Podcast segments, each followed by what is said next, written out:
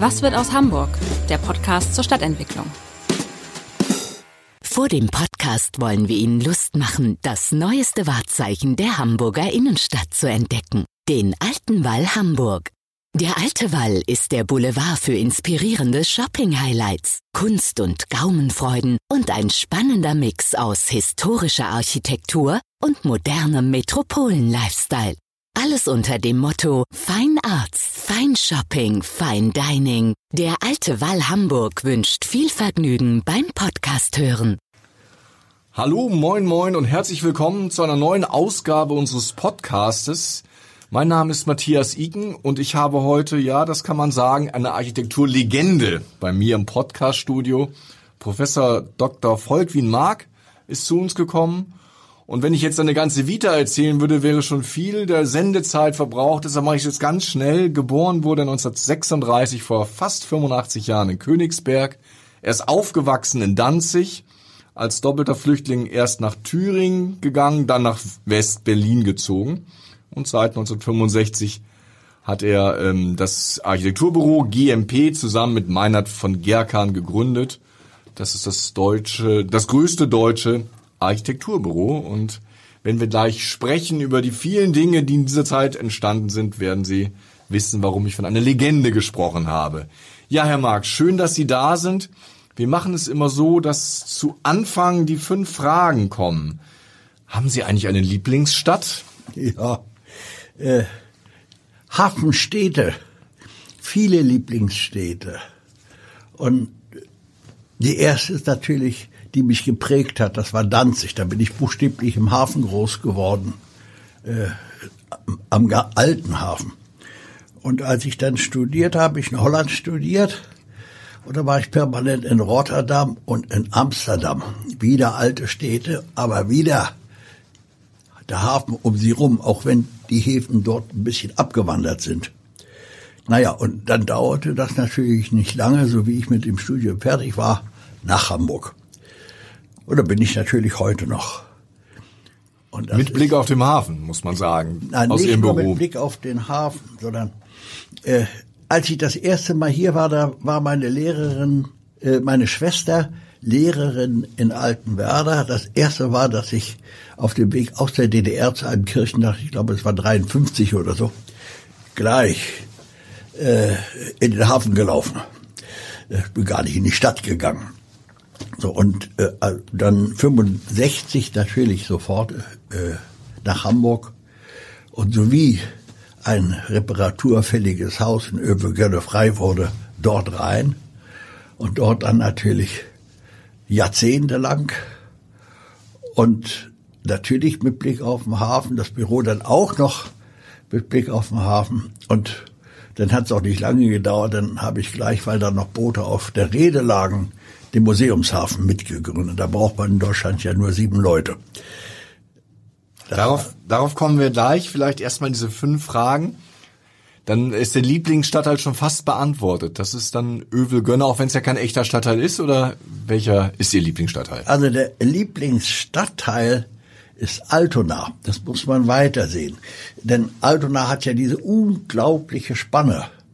Äh, nicht nur den Kiez, nicht nur die 20er Jahre äh, nicht nur äh, die kleinen Siedlungen, sondern als Idylle unten das kleinbürgerliche Övelgönne, das mittelbürgerliche Blankenese hinten und oben dann äh, die Westendgroßkopften, aber nur teilweise, dazwischen wie der Schrebergärtner, das heißt ein totales Gemisch. Und dieses Mixum Compositum, das ist Urbanität, wie man ja jetzt auch gemerkt hat. Haben Sie einen Lieblingsort, wo Sie besonders gerne sitzen, verweilen? Ja, Brücken. Äh, es gibt zauberhafte Plätze. Also wenn man nach Hamburg reinkommt, nicht, und man kommt über die Elbbrücken rein, ich nenne das immer ein Stahlgewitter. So viele Bogenbrücken auf dem Haufen äh, gibt's gar nicht nochmal. Und dann hat man das Gefühl, jetzt beginnt Stadt wirklich. Das ist eine tolle Situation. Und dann natürlich einmal kurz der Blick von der Freihafenbrücke äh, tief in den Hafen rein. Oder eine andere Brücke, die Lombardsbrücke. Man kommt mit im Zug, nicht über die Elbbrücken, sondern jetzt auf dem Wege nach Altona, mitten durch die Stadt. Nirgendwo der Welt gibt's diesen Blick. Man schaut rein und schaut in die gute Stube und hat vor allem die gesamte Bedeutungssilhouette einer mit, seit dem Mittelalter gewachsenen Stadt. Das ist einzigartig. Finden Sie nirgends wieder. Das klingt schon nach einer Hommage an Hamburg. Haben Sie ein Lieblingsgebäude? Ja, auch sehr hamburgisch. Äh, und zwar Altona, Jenisch Park, gibt dieses fantastische kubische schneeweiße Jenischhaus. Ein Gesellschaftshaus war es immer gewesen. Und als Pendant, das moderne Pendant, äh, das Barlachhaus von Kallmorgen. Da der große Bruder aus der Zeit des Klassizismus und dann der kleine Bruder aus der Zeit der Moderne. Kallmorgen war ein erstklassiger Architekt der Nachkriegszeit und dieses ist eine Perle, beide natürlich unter Denkmalschutz. Dann die letzte Frage unserer fünf Fragen. Wenn Sie einmal sich an der Steuer der Abrissbirne setzen dürften, welches Gebäude würde es erwischen? Das wird weniger eine Frage der Abrissbirne als des Schneidbrenners. Und zwar, äh, nachdem ich das Gas abgestellt hätte, würde ich die Wasserstofftankstelle am Eingang zur Hafen City beseitigen. Und zwar ganz schnell. Ich würde die wahrscheinlich in das Parkhaus Rödingsmarkt verlegen. Da sind wenigstens die Autos, die dort nicht zu suchen haben. Und an der Stelle würde ich ein Bistro für Besucher hinsetzen.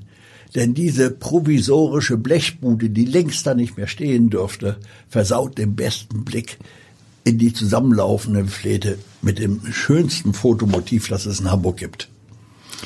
Ja, vielen Dank. Das war schon, wie ich finde, eine sehr, sehr spannender Einstieg in unseren Podcast. Herr Mark, ich habe mir überlegt, als Sie aus Braunschweig nach Hamburg kamen, Sie haben es ja eben schon ein bisschen dargestellt, dass Sie der Hafen gelockt hat, da kamen Sie an einer Zeit an, als Hamburg sich vom Wasser abgewendet hat. Die Stadt war überhaupt nicht auf die Elbe orientiert und es gab ja abstruse Pläne, die Sie selber in diesem denkwürdigen Buch Bauen am Wasser auch zitieren, zum Beispiel den Isebe-Kanal zu betonieren mit einer, äh, mit einer Straße. Was war das damals für eine Wahrnehmung der Stadt, die Sie hatten in den ersten Monaten? Eine Hafenstadt ohne äh, Blick auf Wir den waren Hafen. alle äh, dressiert als Studenten auf den Fortschritt, die Zukunft, die Mobilität, das Auto, die Straße, die gegliederte, funktionsgetrennte Stadt. Und das war schon dann ein Schock zu erleben, was dem alles zum Opfer fallen sollte, wenn man eben nicht eine Tabula rasa statt eine neue Stadt baut. Und es war ja viel mehr als nur, dass man die Isebeck zukippen wollte. Die Moorweide wäre verschwunden, da hätte es den großen Kreisel für die Einfahrt in den Alstertunnel gegeben. Über den Stephansplatz und die Esplanade sollte eine Hochbrücke zu einer dritten Lombardsbrücke führen. Man muss sich das mal vorstellen. Äh, der Herr, es hätte eine Autobahn gegeben, Dammtorstraße über den Gänsemarkt, äh, hohe Bleichen war alles abzuräumen, zugeschütteter Herrengraben bis dort, wo Grunort Jahr steht, dort wieder eine große Spirale in den dritten Elbtunnel, dort sollte die Hafenpassage dann unter der Elbe durchgeführt werden. Das heißt, es war ein totaler Kahlschlag an allen Ecken und Enden. Und das führte natürlich äh, zum Erschrecken.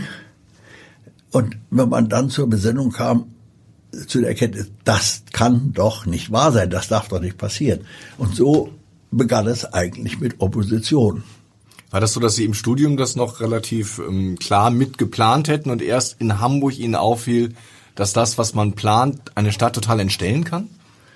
Äh, man muss ganz klar sagen, äh, in der Nachkriegszeit die Wiedergutmachung an der Moderne war das Regelstudium an der Hochschule und alles Traditionelle wurde in Misskredit gebracht. Und äh, etwas zu erhalten, nur zu reparieren, war zu wenig. Weg damit, Neues her. Äh, ich komme Gott sei Dank aus einem bürgerlich-humanistischen äh, Haus und da galt das Alte schon ein klein bisschen mehr. Die Vorfahren waren ja nicht dumm, nicht? Und wenn man ein bisschen in die Kultur sich versenkt, dann kriegt man ein ganz andere, ganz anderes Verhältnis zur Vergangenheit und weiß sie auch zu würdigen. In Hamburg musste ich das erst schrittweise entdecken. Die Stadt war für mich neu. Der Hafen war faszinierend, die Elbe war faszinierend und ich musste schrittweise dann überhaupt die Stadt erst wahrnehmen lernen. Äh, und was man nicht dann weiß, das sieht man auch gar nicht. Da half es ja quasi, dass sie dieses Gutachten machten sollten für die Stadt Bauen am Wasser, weil dadurch haben sie ja die Wasserlagen auch als Architekt intensiv in also Augenschein ich genommen. Ich hatte mich natürlich politisch engagiert äh, da wurde ich aufgefordert, in den damaligen Landesplanungsausschuss zu gehen, um da allmonatlich über irgendetwas mitzubefinden. Das machte man damals, das war durchaus üblich. Äh, und äh, damals gab es dann den Bausenator Meister und der hatte einen Parteitagsbeschluss der SPD in Hamburg der sich Gedanken machte äh, über die Umkehr von dieser Art von Verkehrspolitik. Der Oberbaudirektor war Sill, war äh, tüchtiger Verkehrsingenieur, durchsetzungsfähiger Mann, aber der hatte nur Stadt Autobahnen und Straßen im Kopf, nicht? Also er wollte für den freie Fahrt für freie Bürger sorgen. So, und dieser Parteitagsbeschluss in Hamburg äh, bekam Zweifel, und daraufhin, auf das, davon wusste ich aber gar nichts, bin als Student 1963 in die SPD eingetreten, äh, weil ich aus Holland kam. Ich wusste, wie man kollektiv Boden gewinnt, Polder eindeicht, das Land aufteilt, äh, das gemeinsam bewirtschaften muss, gemeinsam beplanen muss. Mir war das vollkommen klar, dass die Bodenfrage eigentlich ganz anders geregelt gehört, als man sie landläufig behandelt.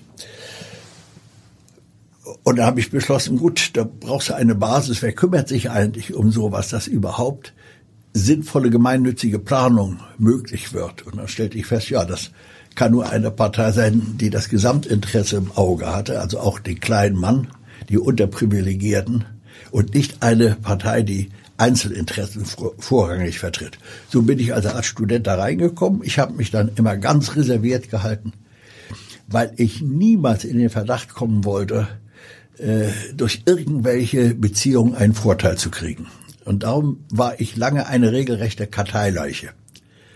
Und wahrscheinlich auch aufgrund der Flucht aus der DDR überzeugter naja, Antikommunist, gut, äh, oder? Ich, ich war eh ein gut geschulter Marxist, aber eben auch ein sehr skeptischer.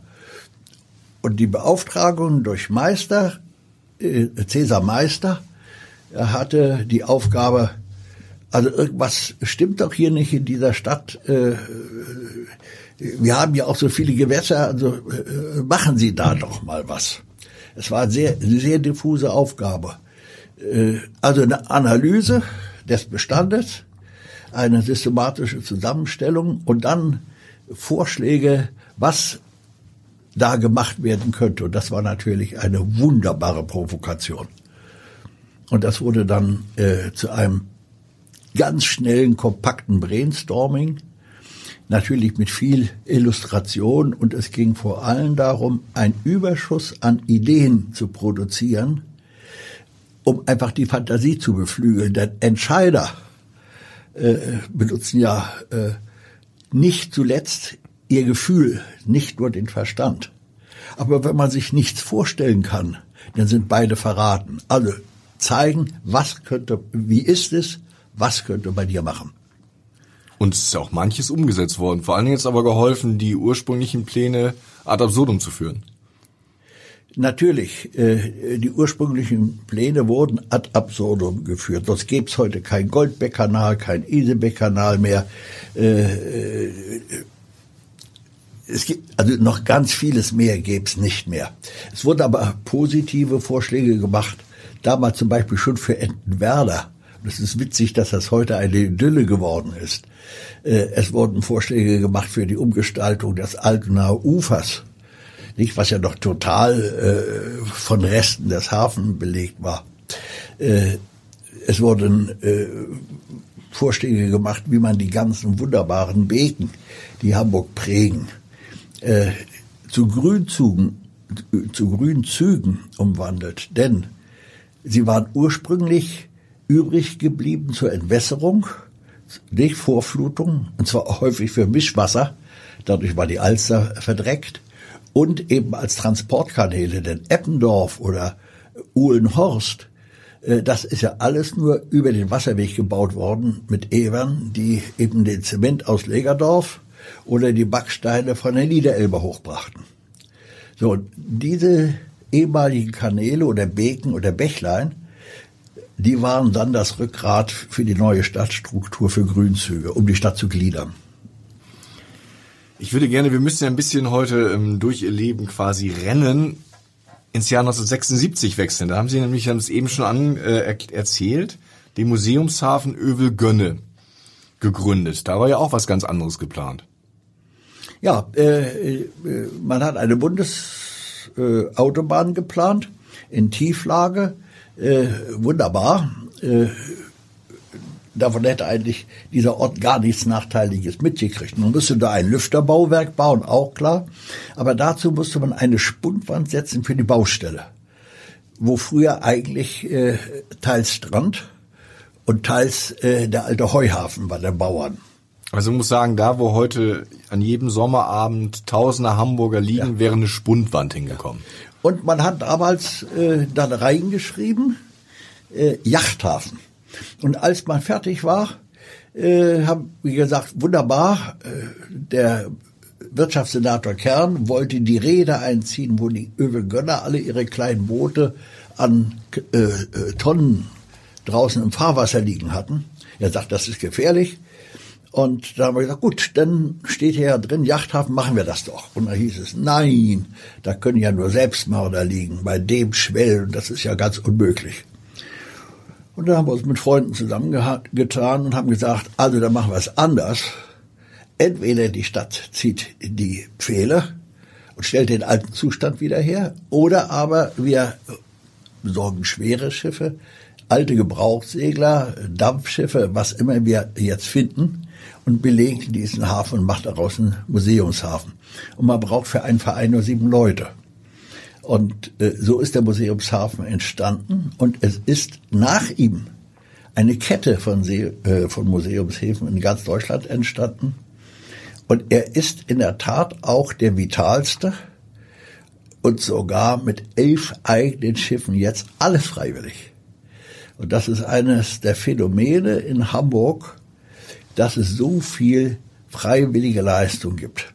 Äh, nicht nur Gemeinnützigkeit äh, in Form von Stiftungen der Bürger, sondern so viel ehrenamtliche Tätigkeit. Die Cap San Diego fährt nur mit Freiwilligen. Stiftung Maritim, nur Freiwillige. Museumshafen, nur Freiwillige. Der Staat könnte das niemals leisten. So, diese Kooperation mit den Freiwilligen und der Ehrenamtlichkeit, das muss man sich bewahren. Auch in Zukunft beim Hamburger Hafenmuseum, das geplant wird, wer, wenn das nicht kombiniert wird mit den Freiwilligen, wie zum Beispiel Stiftung Maritim. Also Sie plädieren für, für ein Zusammengehen auch der beiden, Aber des Maritimen Museums und des Hafenmuseums. Auf jeden Fall. Jedes, jedes Segelschiff, was sie in einen Hafen legen und was einem Museum gehört, das bricht daran zusammen. Sie brauchen Leute, die das ständig in Betrieb halten, pflegen, raus und reinnehmen und so weiter. Und das gilt für alles. Das gilt auch für, für, für, jeden äh, alten Dampfschlepper und so weiter. Selbst der Hafenkran, der im Museumshafen liegt, aus dem Baujahr 1936, ist mein Geburtsjahr, der wird von Freiwilligen gefahren wie eine Yacht. Kein Mensch könnte das Ding sonst in Betrieb halten, so dass er ständig fahrbereit ist und tüchtig. Und das absolute Phänomen in Hamburg, das ist nun nicht der Museumshafen, sondern das ist die Cap San Diego.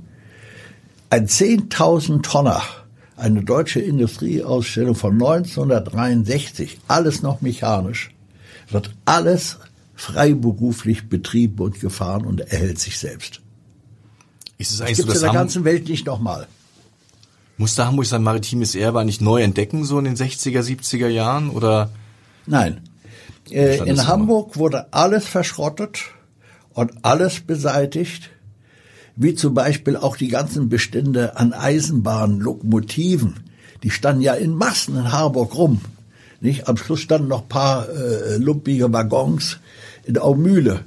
Das ist alles vernachlässigt, verkommen, verschrottet, beseitigt worden.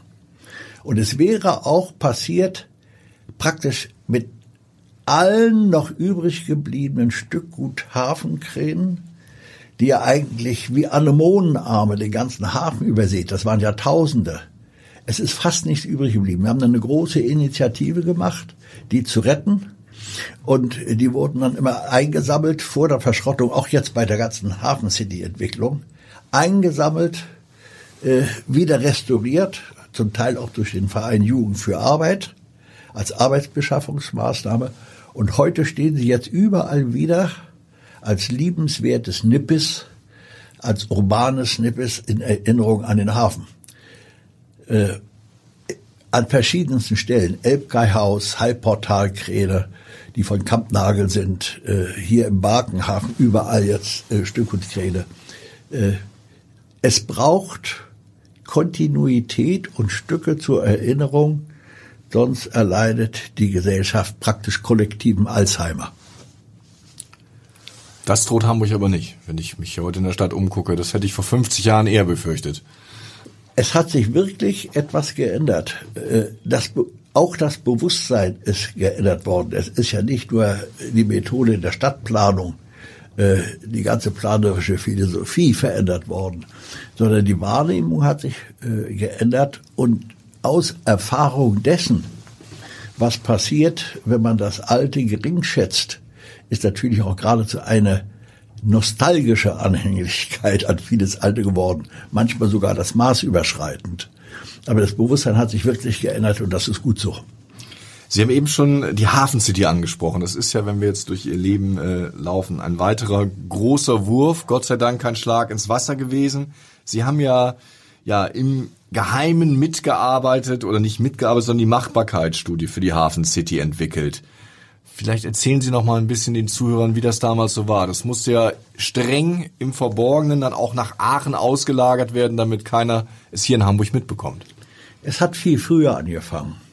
Äh, ich hatte im Auftrag von Strom- und Hafenbau für die zuzuschüttenden Häfen Sandtorhafen und Gras, äh, äh, Grasburghafen.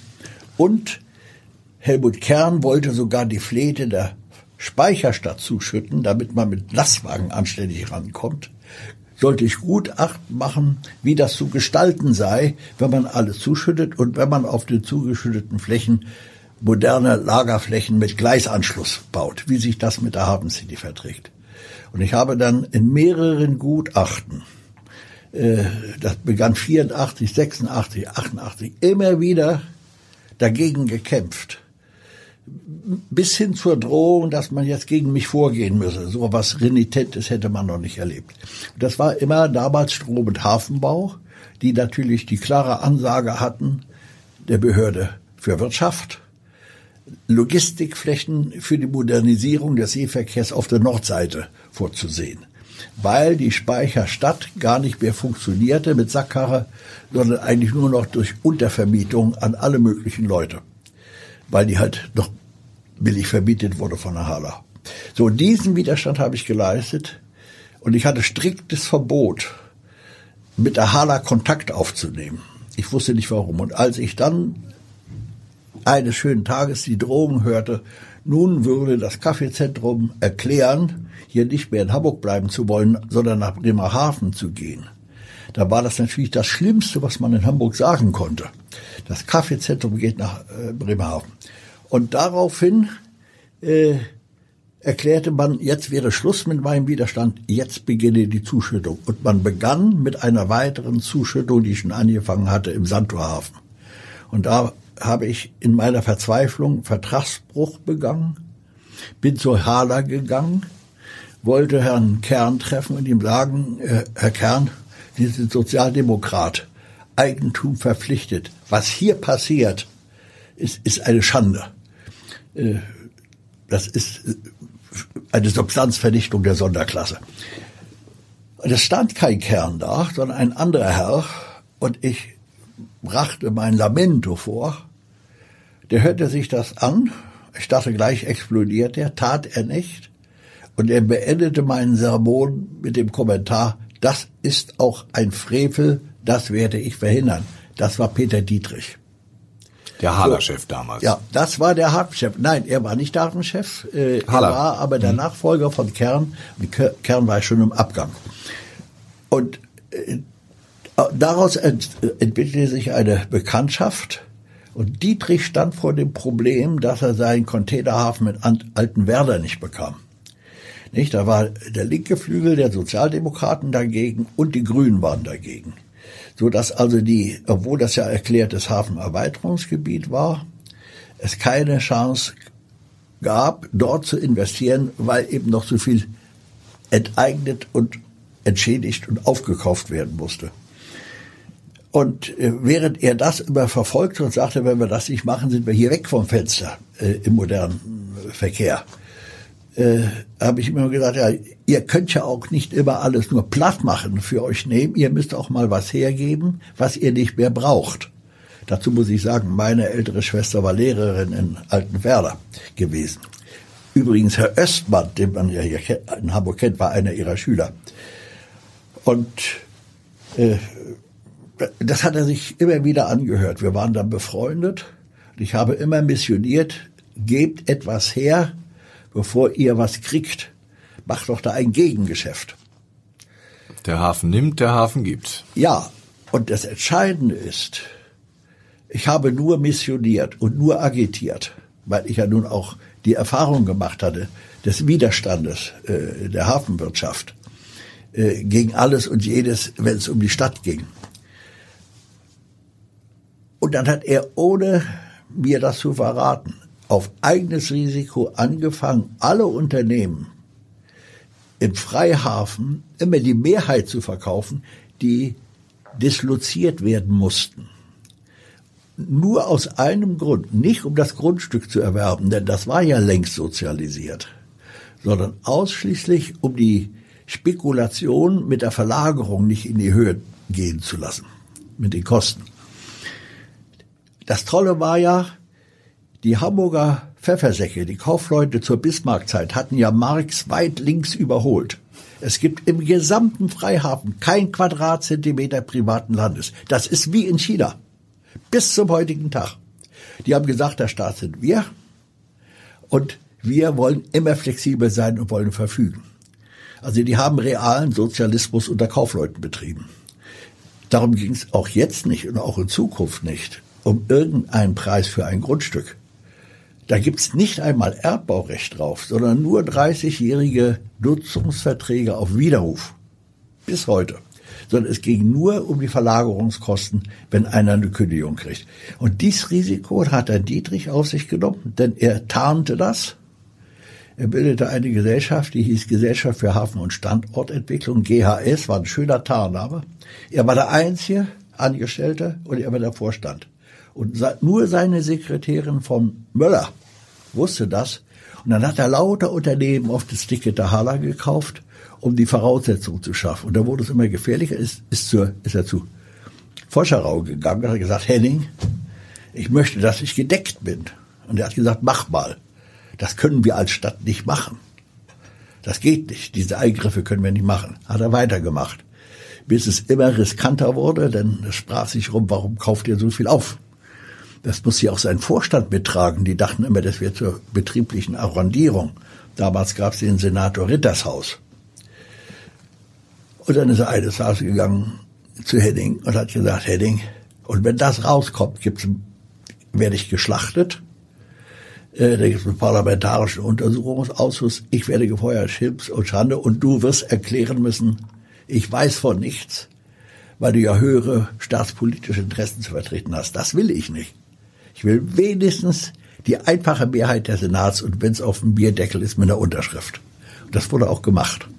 Dies, diesen Brief habe ich ja veröffentlicht. Mhm. Durfte man nicht, aber als Foscherau auf dem Totenbett lag und gefragt wurde, ich hatte da Alfons Pawelczyk gebeten, über seinen Sohn, über Christian Foscherau das rauszukriegen, ob wir das eigentlich, weil ich den Brief von Dietrich hatte, den ich veröffentlichen durften. Und hat er gesagt, ich bin Notar, es ist alles gut gegangen. Wo es keinen Kläger gibt, wird es auch keinen Richter geben. So, und was ich damit sage, äh, es haben zwei Leute, der oberste Hafenarbeiter und der Bürgermeister, ein persönliches Risiko der Sonderklasse übernommen, weil die gesagt haben, jetzt nach der Vereinigung haben wir eine Chance. Und wenn wir die jetzt nicht nutzen und die geht durch Spekulation kaputt, obwohl wir die Grund und Boden haben, dann können wir vor der Geschichte nicht bestehen, wir machen das. Und in dem Moment, und natürlich wusste das niemand, das wusste der Oberbaudirektor nicht, das wusste die Wirtschaftsbehörde nicht, die fuhr doch den anderen Kurs. Nicht? Die wollte äh, das alles platt machen. Und daraufhin, und Donani hatte ja vorher noch gesagt, er will die Speicherstadt stückweise verkaufen. Es gab auch einen riesen Krawall deswegen. Äh, auch mein Freund, äh, der Architekturkritiker Manfred Sack, hat sich ja da entäußert, hat gesagt, unglaublich, was dieser Senat äh, Geschichtsvergessen davor hat. Und dann musste das Ganze jetzt verifiziert werden. Das heißt, es muss ja irgendwann mal die, der Senat einbezogen werden. Zweitens, es muss die Bürgerschaft einbezogen werden, die Öffentlichkeit. Und man hatte doch gar kein Projekt. Man hatte nur die Voraussetzung mit größtem persönlichen Risiko geschaffen für das Projekt.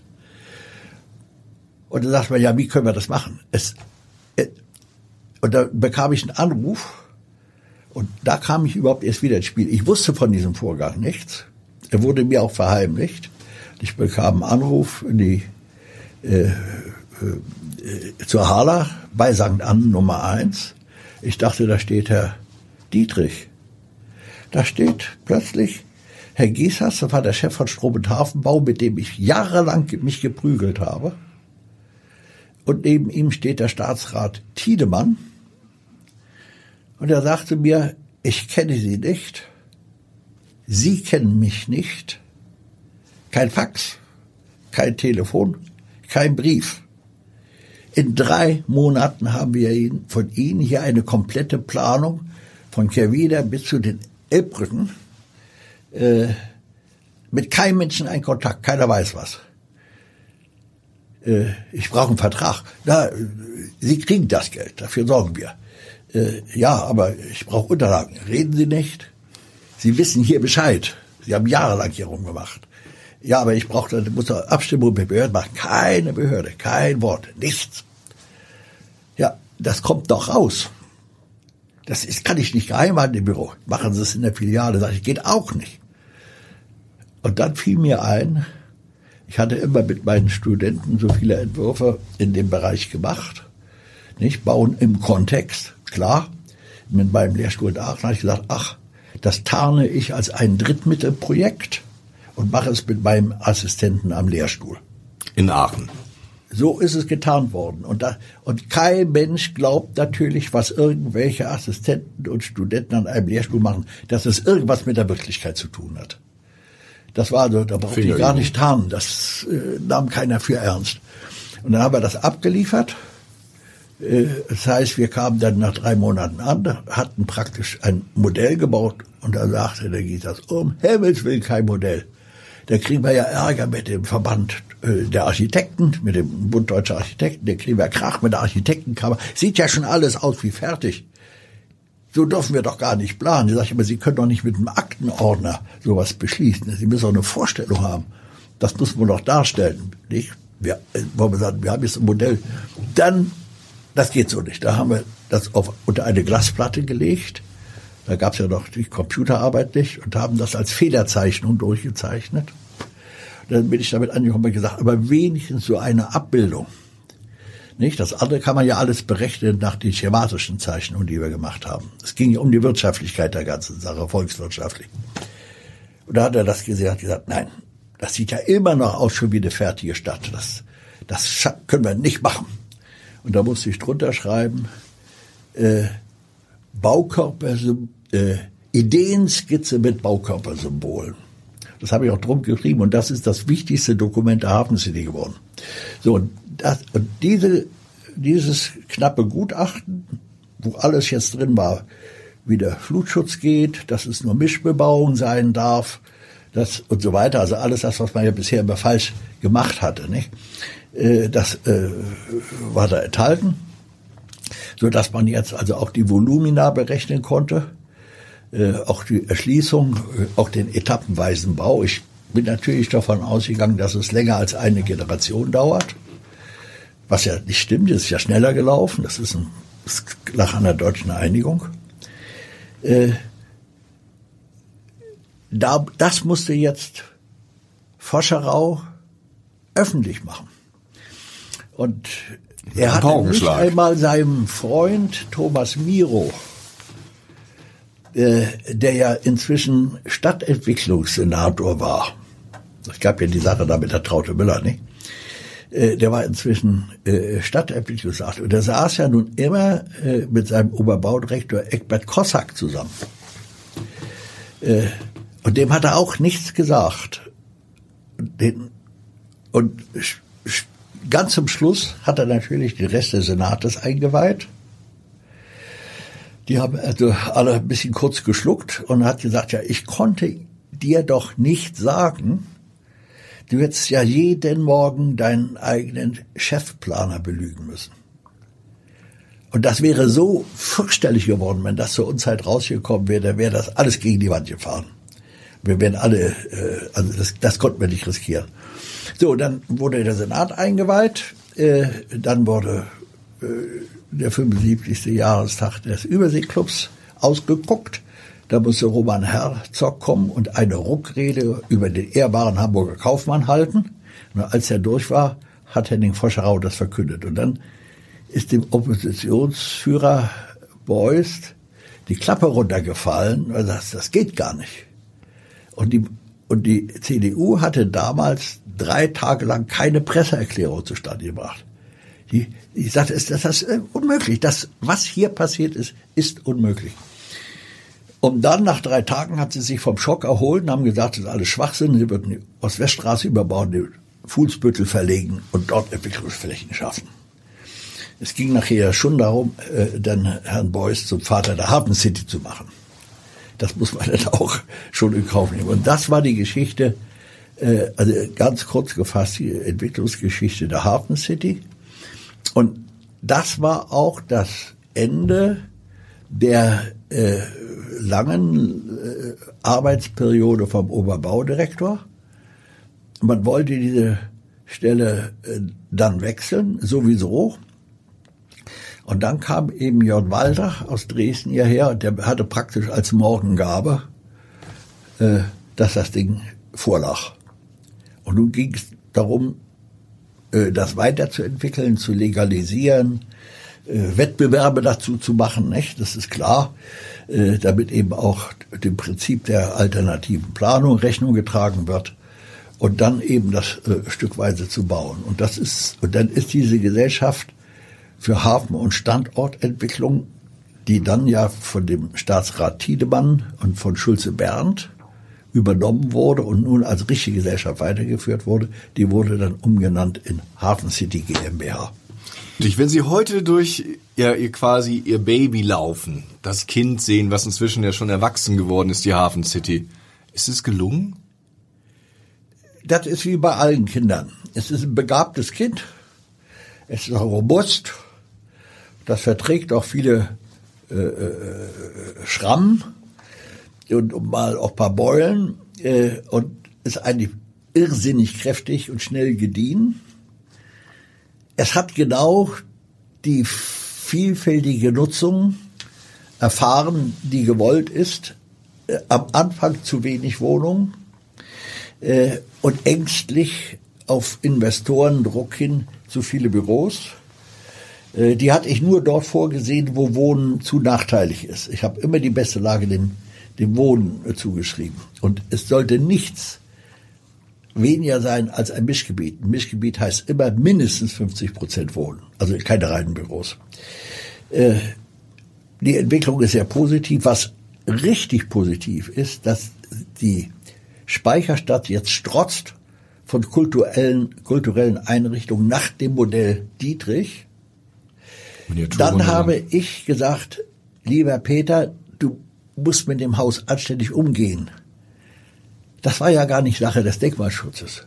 Und da habe ich gesagt, du musst eine Gestaltsatzung haben. Sonst, er hatte ja eine eigene Bauabteilung, nicht? Aber äh, Prost Mahlzeit, da wäre was rausgekommen.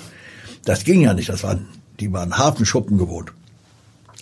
Äh, du musst äh, äh, Gestaltsatzung machen. Und dann habe ich zwei Assistenten genommen, nicht, aus, aus meinem Lehrstuhl. Und die, damit das nicht so auffiel, hat er die beauftragt. Und die haben eine Gestaltsatzung für die Speicherstadt gemacht. Darum hat die bis nur noch kupferne Regenrinnen, kupferne Dächer, goldene Schrift. Die Fenster werden nicht rausgerissen, die alten werden wiederhergestellt, die sind alle so dunkel und so weiter. So, die haben eine komplette Gestaltsatzung gemacht. Dadurch ist die Speicherstadt nicht versaut worden, sonst wäre sie ja auch durch Umnutzung schrittweise versaut worden. Und das hat sich später natürlich alles für das Weltkulturerbe sehr schön ausgezahlt. Und äh, richtig begeistert bin ich darüber, dass eben Freizeit und Kultur jetzt im größten Maßstab, denn wenn man sagen, das Projekt Elbphilharmonie war ja nun die Krönung von allem, das war ja so gar nicht da vorne gedacht, äh, äh, dass das auch noch das mischt und dann so populär wird. Das ist fantastisch. Ich hatte auch ein äh, Passagierschiffterminal natürlich vorgesehen. Und da sollte übrigens der Kai-Speicher A äh, mit im Parterre die, Stadt, die, die, die erste Station zu werden. Äh, ich hatte natürlich überhaupt keine Vorstellung, dass dieser Boom massenhaft Menschen einzuboten, auszubeuten und auszuboten zu einem riesen Gewerbe werden würde weltweit, also jetzt auch in Europa, so dass das jetzt also dermaßen brummt. Aber äh, es war schon geplant. Und ich bin auch begeistert, dass der Sandtorhafen eine Klappbrücke gekriegt hat. Das war nochmal ein High-Noon-Auftritt zwischen Heinz Giesers, der leider nicht mehr lebt, war Tüche Beamter übrigens, aber der war immer auf der Gegenseite. Und Peter Dietrich, denn der wollte natürlich eine feste Brücke bauen, die immer mal einen Schwimmkran zum Baggern aushebt.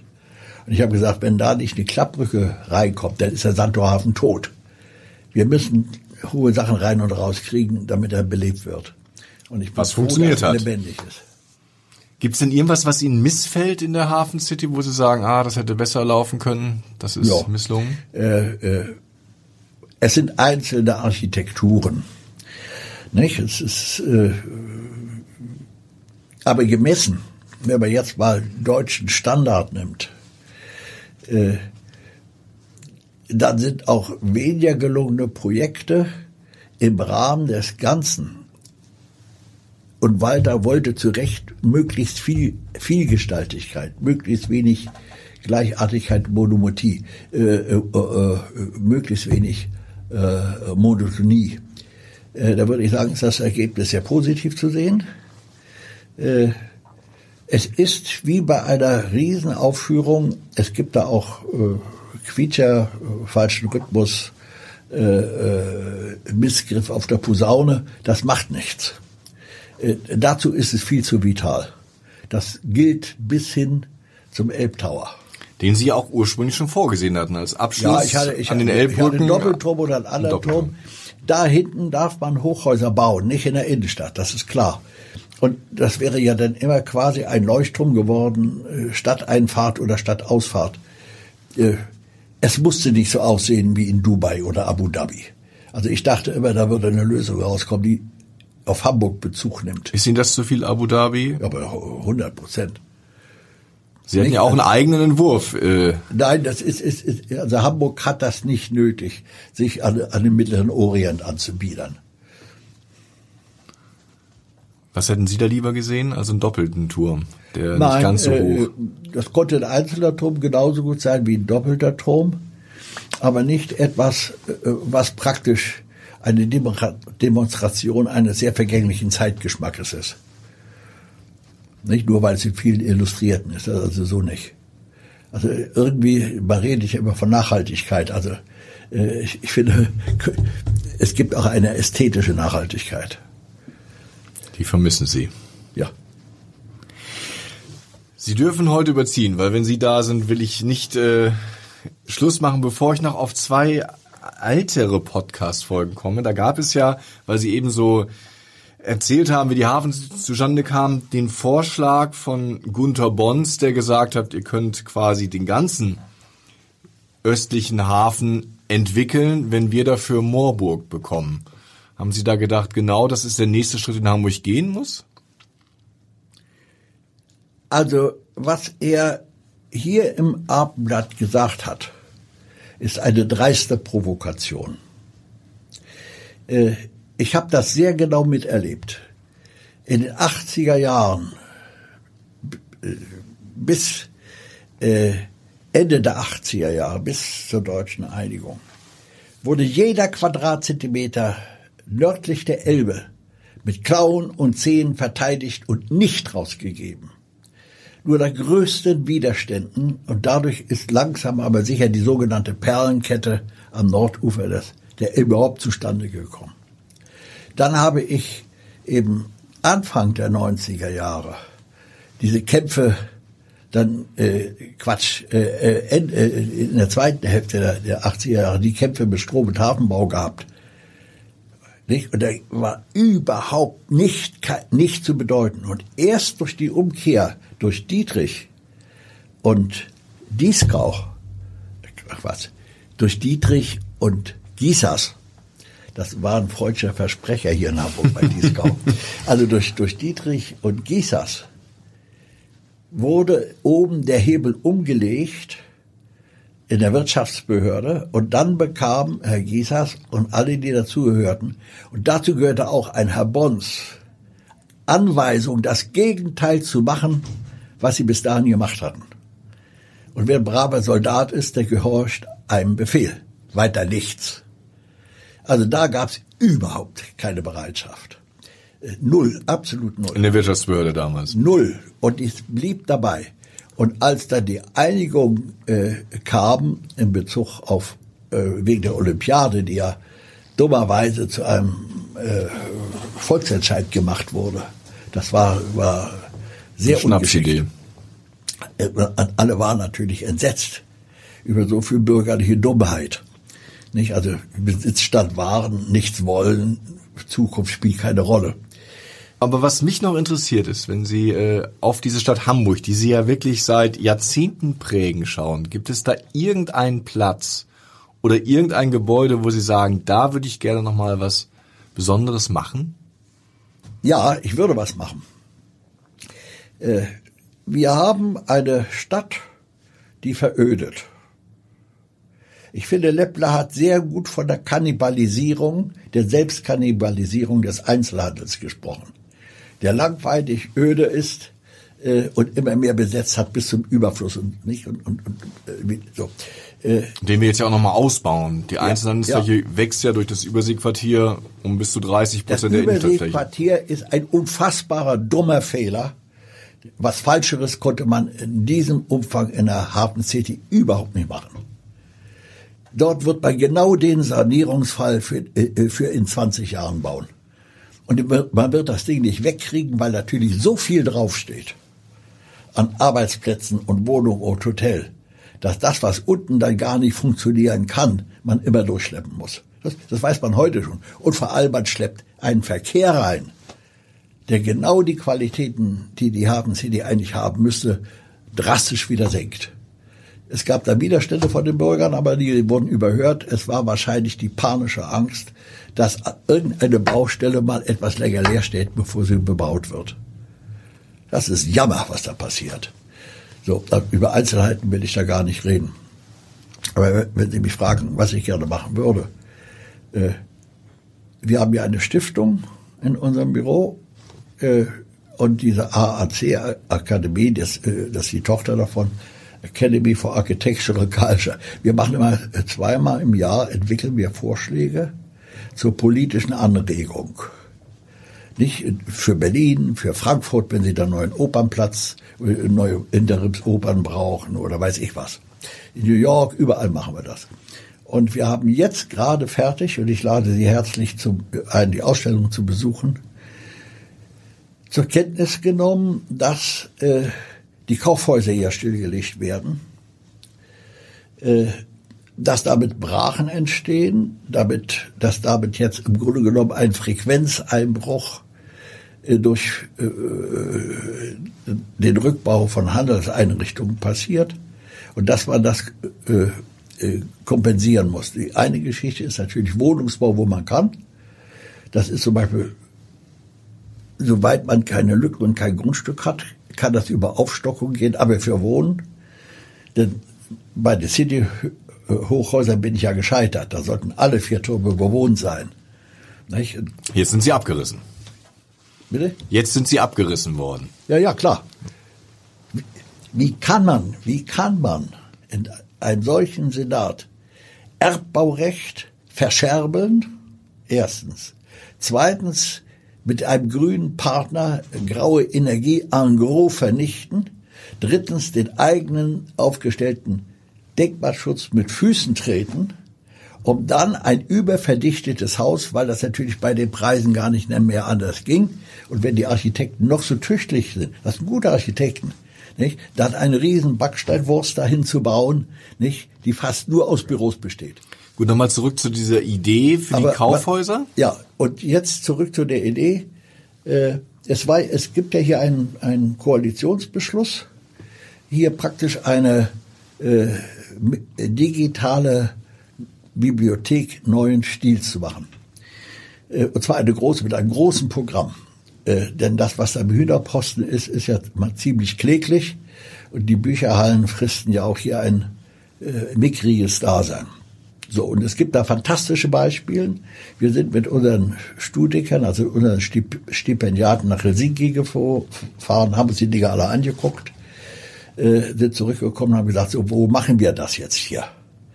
Äh, und haben gesagt, was fällt denn hier eigentlich brach? Wo macht man das? Bitte nicht in der Hafen City. Die braucht's nicht. Das ist Quatsch. Wir brauchen es dort, wo die Stadt jetzt brach fällt. Also jetzt. Am Stadteingang, wo Kaufhof und Karstadt Sport waren. Saturn, warten Sie auf Saturn, das kommt bald. Nicht? Saturn, nicht ehemalige Horten, äh, Hortenkaufhaus. Und es gibt ja ein weiteres Ding, was auch gerade äh, im Begriff ist, brach zu fallen, dass die ehemalige Hamburgische Landesbank am Gerd-Hauptmann-Platz. Nicht? Die hat der Benko jetzt als nachzuweisenden Erstmieter in das Hochhaus gestopft. Nicht? Damit er den Vertrag erfüllt. Das ist eine öffentliche Bank. Geschickt. Ja. Und hat gesagt, so, da hat Nein, eine öffentliche Bank ist nicht mehr, ist privatisiert. Naja gut, hat er die Prävention. Aber die, also wie auch immer, und da haben wir uns überlegt, wir wollen irgendeine alte Substanz verwerten, benutzen, umgestalten und dort wieder jetzt urbanes Leben reinzukriegen. Und das ist zum Beispiel so eine Sache, die ist fantastisch. Äh, damit das aber nicht jetzt nach Eigennutz aussieht, nicht, habe ich gesagt, wir machen den Test und testen jetzt mit den Studenten vier verschiedene Varianten einer Megabibliothek, einer digitalen, anstelle dieses Hauses. Unter Verwendung der Substanz. So, das ist zum Beispiel so ein Hobby nebenher. Oder ich würde wahnsinnig gerne jetzt etwa den vollkommen brach liegenden Zollhafen zwischen Veddel und Wilhelmsburg daraus was machen. Kann man, da kann man eine Art Wilhelmsburger Alster machen, verdammt nochmal. Man muss es nur tun.